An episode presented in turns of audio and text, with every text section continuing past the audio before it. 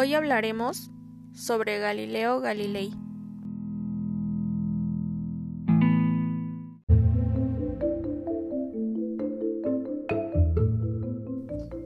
Galileo Galilei nació el 15 de febrero de 1564 en la región Toscana-Pisa, proveniente de una familia noble y extensa junto con sus cinco hermanos, que se sustentaban a través del comercio. Galileo fue el mayor de sus hermanos. Sus padres, Vicencio Galilei, quien fue músico y matemático, y Gilia Amanati, quien provenía de una familia de artesanos. Debido a la situación económica que se presentaba en esos tiempos, su padre tuvo que dedicarse al comercio dejando de lado la música.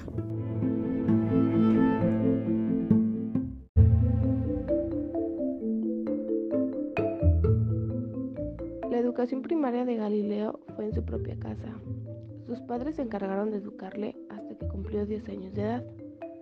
En 1574 los padres de Galileo se mudaron a Florencia, quedando este a cargo de un vecino de la familia llamado Jacobo Borghini, quien se caracterizó por ser un hombre muy religioso, quien ayudó a Galileo que accediera al convenio de Santa María Boyombrosa ubicado en Florencia.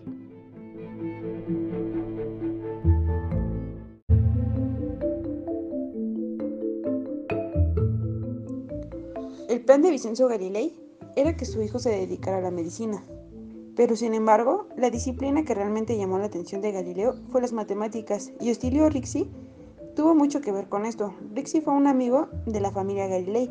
Tuvo algunas sesiones con Galileo de forma paralela a sus estudios universitarios. Fue el enfoque práctico lo que llamó más la atención de Galileo, dado que Rixi se caracterizó por impartir sus conocimientos a través de prácticas experimentales, dinámica que no era muy usual en aquel entonces. Estas experiencias con Rixi fueron fundamentales para la decisión que tomó Galileo. En este momento, deja de enfocarse en la medicina y se empieza a dedicar a las matemáticas.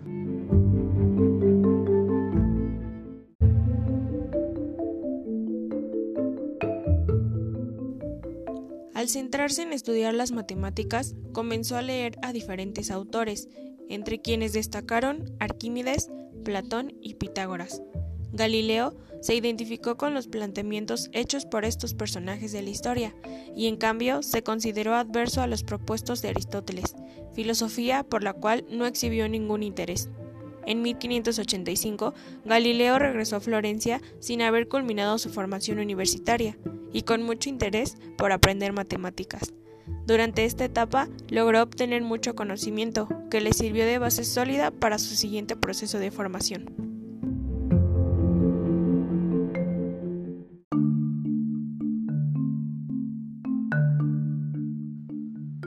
Partir de 1585, Galileo comenzó a llevar a cabo diversos experimentos. Uno de los elementos en los cuales se enfocó fue en el centro de gravedad de los sólidos. En el marco de este interés, realizó diversas comprobaciones de teoremas relacionados con el ámbito. Por esta época, Galileo inventó el pulsómetro, herramienta con la cual fue posible medir el pulso, y enmarcándolo en una escala de tiempo. Asimismo, siguió desarrollando investigaciones relacionadas con los péndulos, la caída de los cuerpos y la balanza hidrostática propuesta por Arquímedes.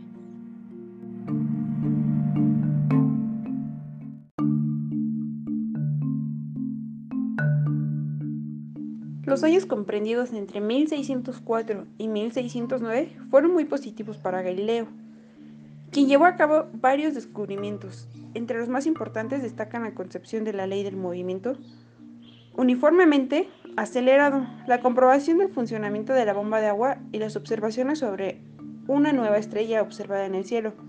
En 1606, Galileo creó un termoscopio, una herramienta innovadora que era capaz de medir objetivamente cuánto calor y frío había en un espacio. En la misma época también se dedicó a estudiar la conformación de los imanes.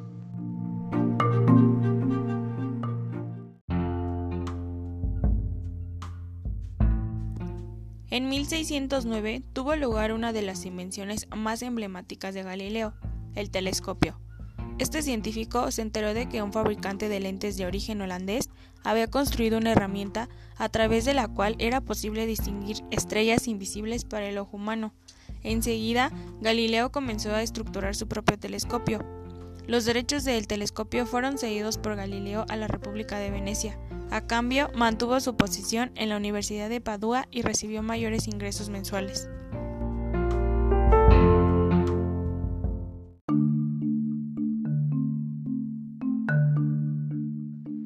En 1610, Galileo regresó a Florencia, en donde fue nombrado primer matemático de la Universidad de Pisa.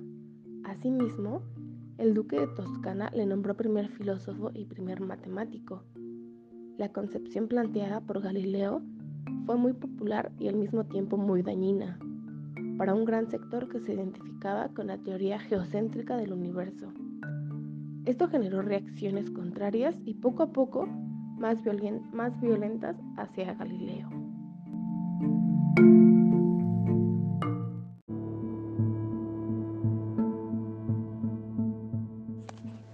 Muy pronto los ataques hacia Galileo cambiaron de enfoque y se planteó la supuesta intención del científico de interpretar la Biblia de manera favorable a sus teorías. A raíz de estos argumentos, en 1611, el cardenal de Roberto ordenó a la Inquisición investigar a Galileo.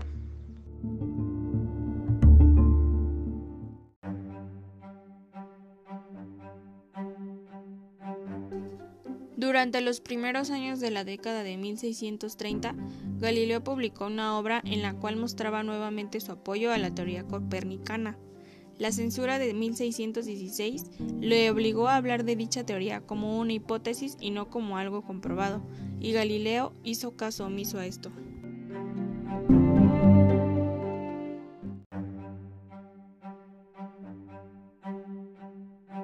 En 1623, un amigo de Galileo, el cardenal Maffeo Barberini, fue elegido papa con el nombre de Urbano VIII. Permitió que Galileo prosiguiera su trabajo en astronomía e incluso lo animó a publicarlo, con la condición de que fuera objetivo y no abogara por la teoría copernicana.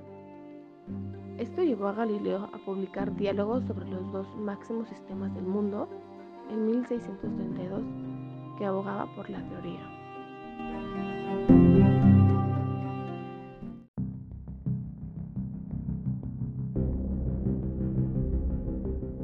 La reacción de la iglesia fue rápida y Galileo fue llamado para acudir a Roma. La investigación por parte de la adquisición duró desde septiembre de 1632 hasta julio de 1633. Durante la mayor parte de este tiempo, Galileo fue tratado con respeto y nunca fue encarcelado.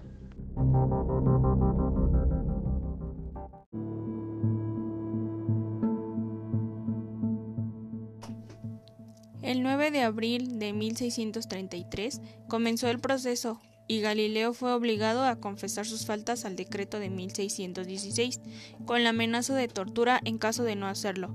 Galileo accedió y fue llevado a un tribunal. El 21 de junio fue condenado a prisión perpetua y se le obligó a renegar de sus ideas.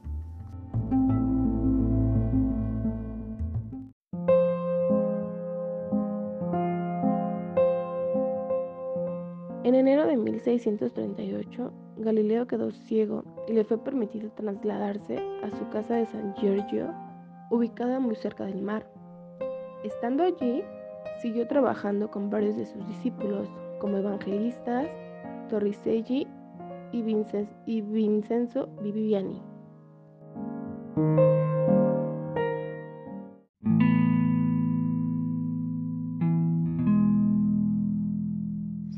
El 8 de enero de 1642, Galileo Galilei murió teniendo 77 años de edad. El 9 de enero, su cuerpo fue sepultado en Florencia y varios años después, en 1733, se construyó un mausoleo dedicado a él, ya que estaba en la iglesia de la Santa Cruz de Florencia.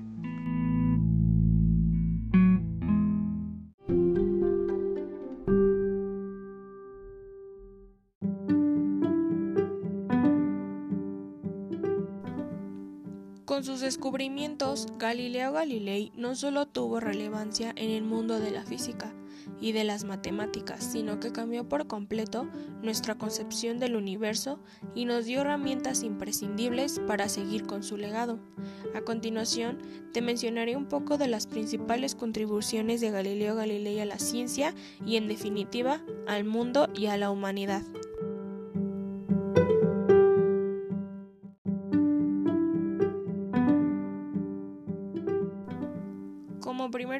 Tenemos la teoría heliocéntrica. Galilea fue uno de los principales responsables del divorcio entre la Iglesia y la ciencia. Con sus observaciones demostró que la teoría de Copérnico que defendía que la Tierra giraba alrededor del Sol era cierta.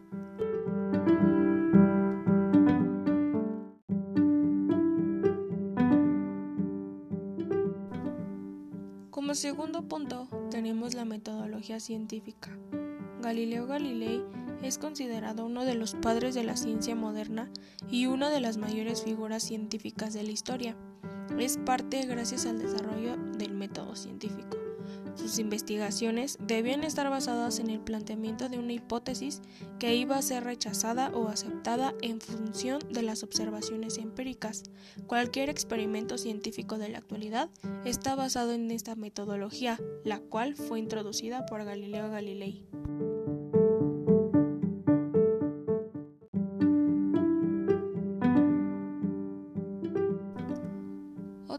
Importante destacar son las leyes del movimiento. Galileo fue el precursor de las leyes del movimiento postuladas años después por Isaac Newton. Galileo observó que todos los objetos aceleraban al mismo ritmo independientemente de su masa, algo que lo llevó a constatar que las fuerzas eran causantes del movimiento, por lo que si a un objeto no se le aplicaba fuerza, no se movía.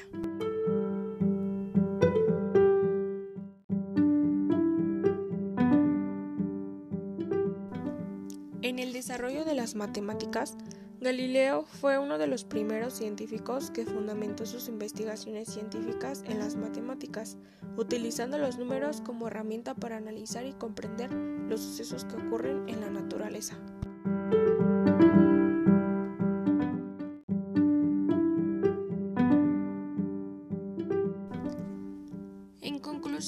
Galileo realizó experimentos cuidadosos y planeados para fortalecer sus argumentos. Expresó sus ideas acerca de los fenómenos físicos por medio de las matemáticas y fue capaz de desarrollar instrumentos y técnicas de medición con los cuales garantizó la confiabilidad de las mediciones de sus experimentos.